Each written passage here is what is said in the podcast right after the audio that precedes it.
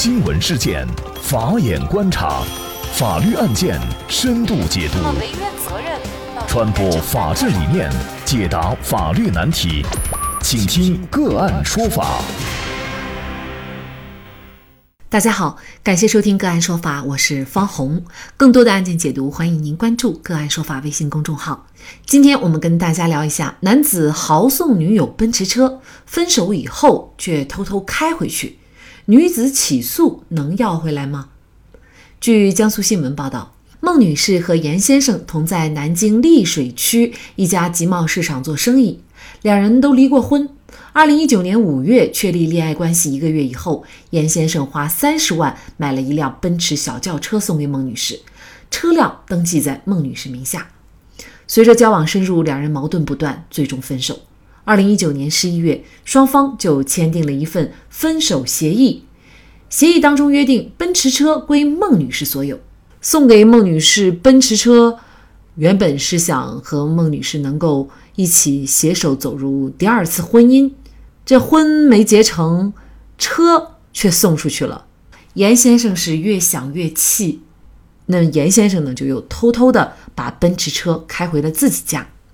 前男友送给自己的车又被前男友开走了，孟女士坚决不妥协，她向法院状告严先生，要求对方归还奔驰车。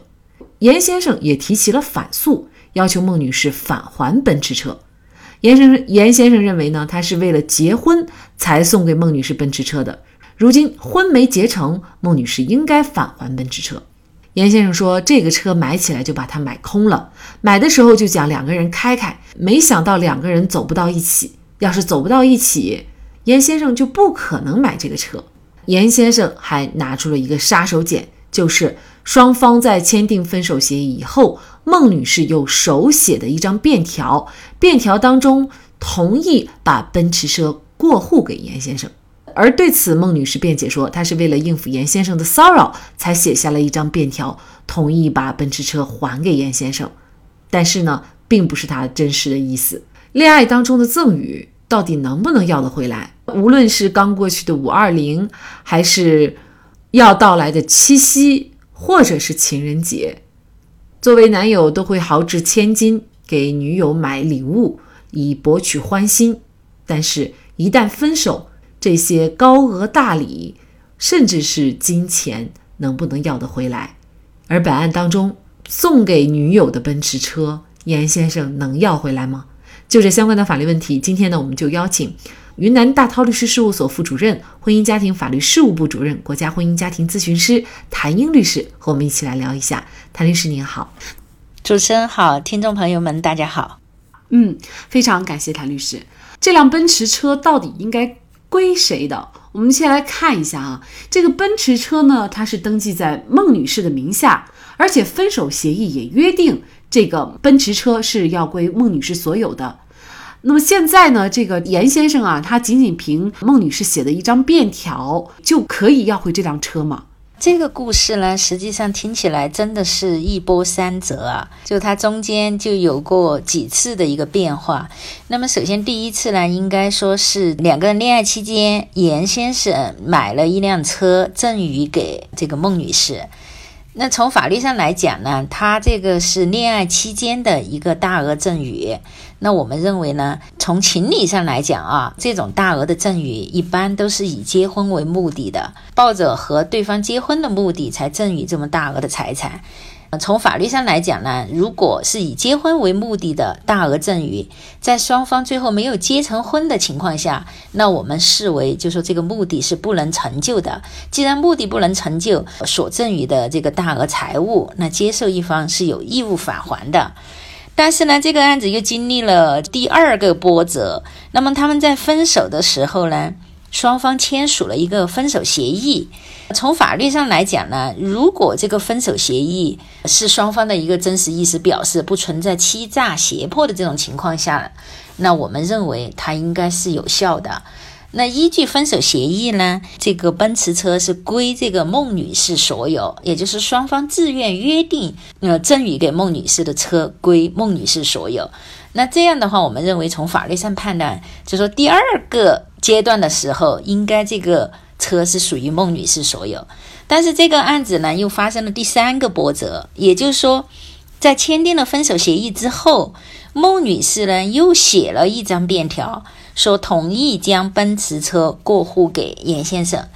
那从法律上来判断，如果这个便条是孟女士自己亲笔书写的，那么也不存在一个欺诈胁迫的一个情况的话，那么我们认为从法律上判断，这个便条它也是有法律效力的。我们不能因为就说它仅仅的，比如说就写在一张便条上就否认它的效力。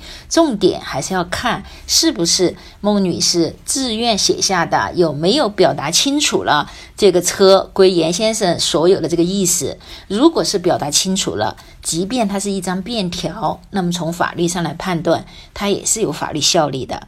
所以呢，呃，通过就说这个案情表述啊，那我至少认为，按照呃现有的这个证据来讲，这个车还是应该最终是归严先生所有。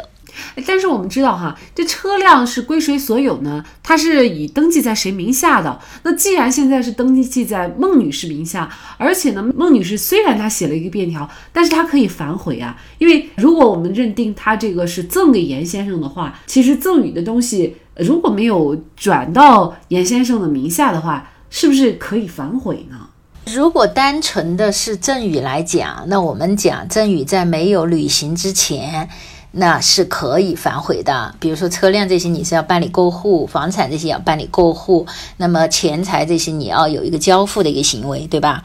但是本案当中呢，我觉得它实际上不是，就是从孟女士到严先生这里来讲，它不是一个赠与，因为整个案子它是有一个前因后果的。那实际上从最初的事由来看，应该是。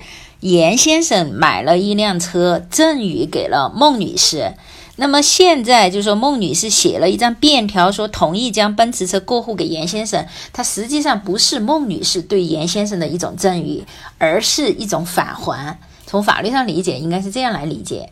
那么我认为，就说如果是返还的话，你自己做出的一个真实的一个意思表示，不存在一个欺诈胁迫的情况下，那这个从法律上判断还是有效的。就如果没有前面的前因啊，那你可以讲写一张便条过户给你，是赠送给严先生。但是因为有前面的前因，所以这个不能讲是孟女士赠与给严先生。这个案子当中啊，还有一个比较有意思的点，就是说，应该说是在签了这个分手协议，约定奔驰归孟女士所有之后啊，这个严先生呢，偷偷的把这辆车开回了自己的家，开走车的那个当时那个车应该还是属于孟女士的。那偷偷开回来了，这样又属于一个什么行为？能够认定为盗窃吗？这个车归孟女士所有的情况下，那么作为严先生来讲，即便是他出的钱买的车，那么他对这个车也不享有占有和处分的权利。那么他实际上偷偷的去开这个车，从法律上来判断，肯定是不合法的。呃，是不是当然的认定盗窃呢？可能就要具体情况具体分析。如果呃孟女士没有写写过这个便条，说同意把这个车过户给严先生，那么他这个行为，我认为是可以认定为盗窃的。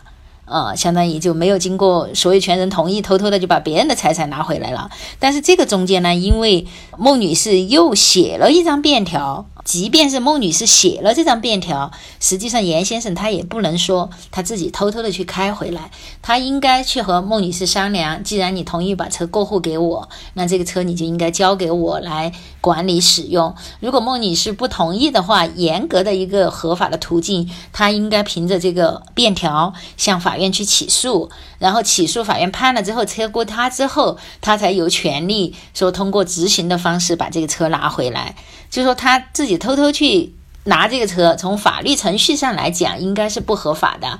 但是因为最终孟女士是写过便条说车归她的，所以说呢，这个就还构不成盗窃，只是说他处理这个的方式有点不恰当。其实这个问题它是非常有普遍性的哈，就是恋爱期间你赠送的一个礼物还是转款也好，那么分手时可不可以要得回来？应该说，如果是大额的钱财或者是礼物的话，都认为是以结婚为目的的赠与。那么如果是没有结婚，那么这些东西是可以要回来。那这个东西怎么来判断它是否是大额的呢？法律是没有一个就是说很。详细的一个规定，这个实际上在实践当中呢，就是法官的一个自由裁量权，而且法官呢一般是根据就是我们日常的一个生活经验和生活法则来判断。举个例子，比如说我们平常恋人之间表达爱意，可能会发一些红包，什么五二零啊、幺三幺是啊，那这些的话，一般来讲，我们认为就是说是恋人之间互赠礼物的一种表达爱意的一种表示。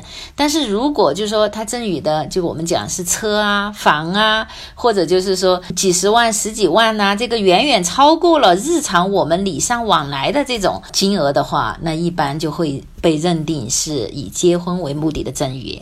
前几天也刚好是五二零，那么网上就是包括微信朋友圈都流传一个段子，就你在转款的时候，你最好不要转五二零啊，或者幺三幺四啊，你就转个五百也行啊，就是防止以后你分手的话，你这些钱你可能要不回来呀。呃，恋爱期间大额的这个赠与，虽然说你。可以通过法律途径可以要得回来，但实际上呢，我们还是不太建议在恋爱期间赠送很大额的一个财物，还是在双方就是说已经就是确定了这个结婚啊，或者已经结婚后啊，我觉得再赠与呢可能更好一些。因为爱情的这个基础也不是建立在这个物质的这个一定要赠送很大额的才能够继续下去。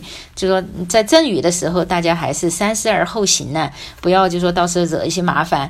呃，虽然法律途径你要得回来，但是你费时费力，然后又伤感情，对吧？嗯，我们也经常接受到这样方面的咨询，就是女方呢，她会给我们咨询说，男方啊，恋爱期间主动给他多少多少钱，或者给他买各种什么金银首饰，包括手表等等，根本的就不是他要主动要的，但是男方就是要给他，那他就收了。现在分手，男方又要，那么他就觉得不应该还。如果是男方有证据证明确实是赠予了对方这些东西，其实都是可以要得回来的哈。是，只要是以结婚为目的的赠与，最后没有结成婚，那应该是法律上通常还是支持返还的。如果要要，那么可能就要收集到相关的证证据。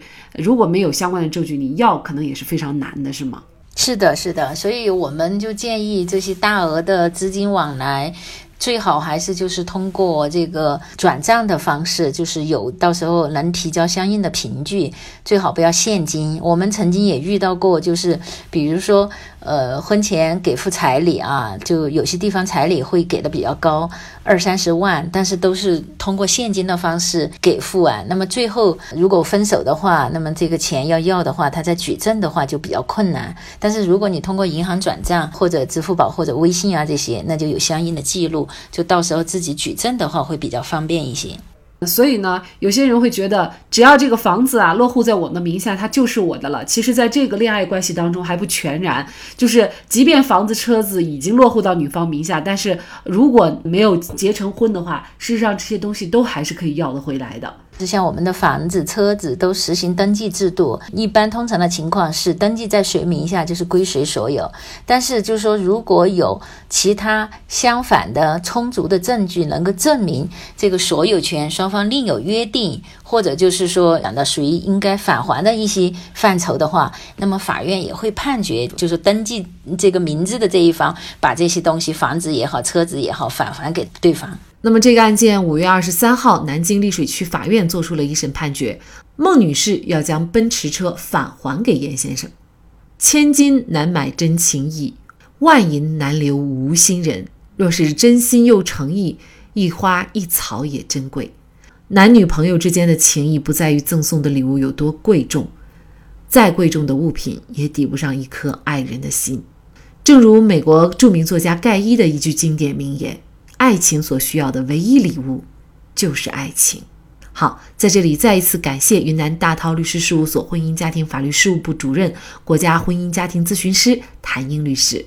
那么，另外呢，本周五也就是明天，我们个案说法的直播继续开启。明天晚上八点钟，我们跟大家关注的主题是民法典通过，其中关于夫妻债务承担、离婚财产分割、孩子抚养权等问题呢，民法典都进行了相应的修改。这个呢是事关我们每一个家庭、夫妻啊，甚至是每一个人的切身利益的。我们将邀请婚姻家事专业律师张晶和我们一起来聊一下。同时呢，也欢迎大家就相关的法律问题向我们进行咨询和交流。那么，大家如果想获得我们节目的图文资料，欢迎您关注“个案说法”的微信公众号，在历史消息当中就可以找到这期节目的全部图文资料。那么，大家在生活工作当中遇到一些法律问题呢，也欢迎大家向我们进行咨询。您可以添加幺五九七四八二七四六七这部手机号码的微信号，就可以找到我们。他们都非常的资深、专业和负责任。感谢您的收听，我们下期节目再见。